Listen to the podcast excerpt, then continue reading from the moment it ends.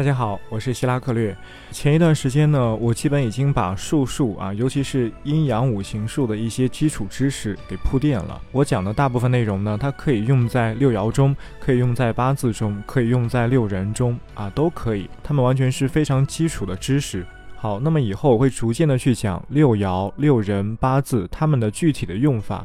在讲具体的用法之前，我想先和大家探讨一个事情 啊，这个事情说起来很大，但是非常重要。我先给大家讲三个小故事啊，这三个小故事呢是历史上明文记载的啊，历史中的术士他们的行为与他们的下场。好，第一个故事啊，这个主人公叫做吴范。他是东吴时期的一个术士，非常擅长占星术啊，天文历算啊，后风后气，他非常擅长这些技术。他当时跟着孙权，就是演义中的那个孙权，哎，在孙权手下做事，做了一个小官。那他在侍奉孙权的过程中，多次预言对了事情，比如孙权攻打刘表、黄祖的时候，他预言对了，哎，预言的非常正确。那当赤壁之战以后啊，刘备入蜀。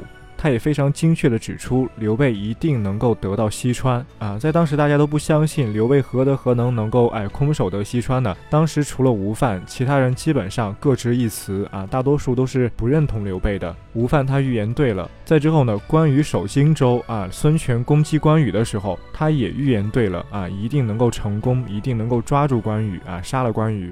他预言的非常正确啊，就是这么一个人，他的事迹大家可以去《三国志》中寻找啊，这是陈寿铭文记载下来的。预言对了这么多事之后，孙权对他非常的倚重啊，非常重视他，非常喜欢他啊，因为非常神奇，怎么能每次都预测对呢？而且这么精准。好，时间到了孙权称王前的几年啊啊，这一段时间呢，吴范告诉孙权说：“主公你啊，一定能够在哪一年哪一年有非常大的好事，位子能够往上更上一层楼。”当时孙权非常开心，他就跟吴范说：“说如果你这次预言能够成真的话，那我一定给你封侯。”啊，吴范听了也非常高兴。那到了吴范所说的这一年呢，果然孙权称王了，因为当时还是汉朝，还是汉献帝嘛，他当时在曹操手里，所以呢，孙权他要称王，实际上还是要。这个皇帝，要汉献帝给他下诏书，他才能够称王。所以称王这件事情，他并不只是孙权一个人能够决定的啊，他至少在名义上还是要考虑汉献帝、考虑汉朝的朝廷的旨意。所以当孙权在这一年成功的称王后呢，他非常开心啊，开酒宴，然后写了一份名单，想列公封赏。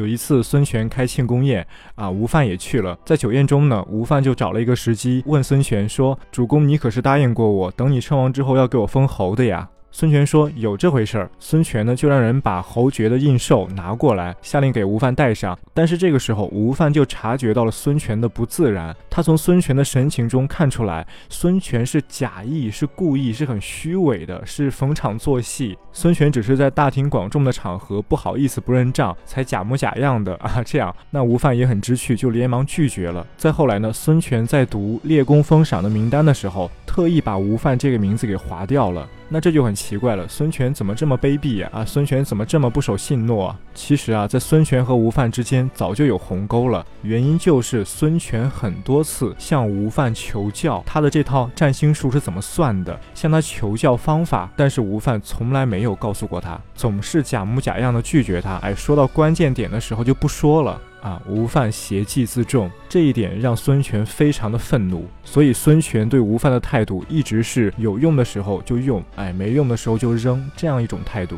啊，那吴范最终的结果，他的人生结局也就这样，也就是在朝中啊有一个还能糊口的小官，费尽心机却始终上不去。好，这是第一个人吴范，第二个人呢叫赵达。这个赵达也是三国时期吴国的人啊，他也是孙权的手下。那同样的，这个赵达他也非常精通术数啊，尤其是九宫式。这个九宫式呢，应该是雷公式啊，而不是奇门遁甲。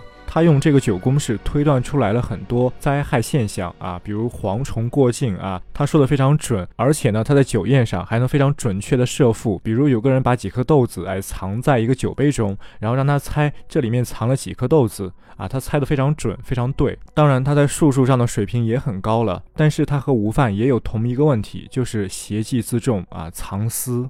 这个在《三国志》中也有非常明确的记载。他的好朋友，当时吴国的这些士人呢，都非常好奇他的这套技术。他的其中一个好朋友叫做公孙腾，本来关系和他非常好，而且是他的同僚。公孙腾很想了解，很想学习这套技术，多次登门拜访，哎，执弟子礼，对他非常的热情，非常的诚恳。而这个赵达呢，始终推辞。但这个公孙腾可谓城门立雪，非常非常的热情啊，一直在坚持，直到一次公孙腾都给这个赵达跪下了。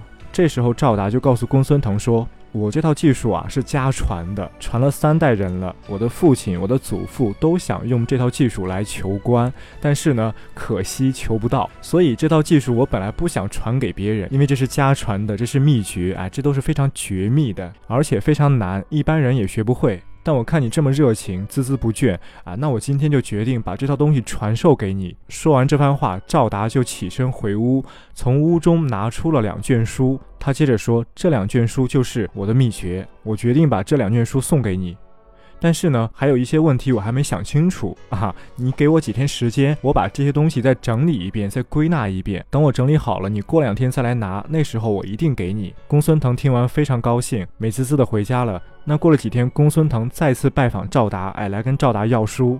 这时候呢，赵达回身去找书，然后找了半天都没找到啊，翻箱倒柜的翻过来翻过去啊，找了半天没找到。最后他回来告诉公孙腾说：“哎呀，真不好意思，我的书找不到了，肯定是被别人偷走了。”然后赵达就以没书为理由就不交了啊。那公孙腾非常非常生气，快气死了，因为这肯定是赵达不想交。如果赵达真的想交的话，即便没书，他也可以口授啊。明显是赵达不想交，所以从此之后，公孙腾和赵达一刀两断，再不来往。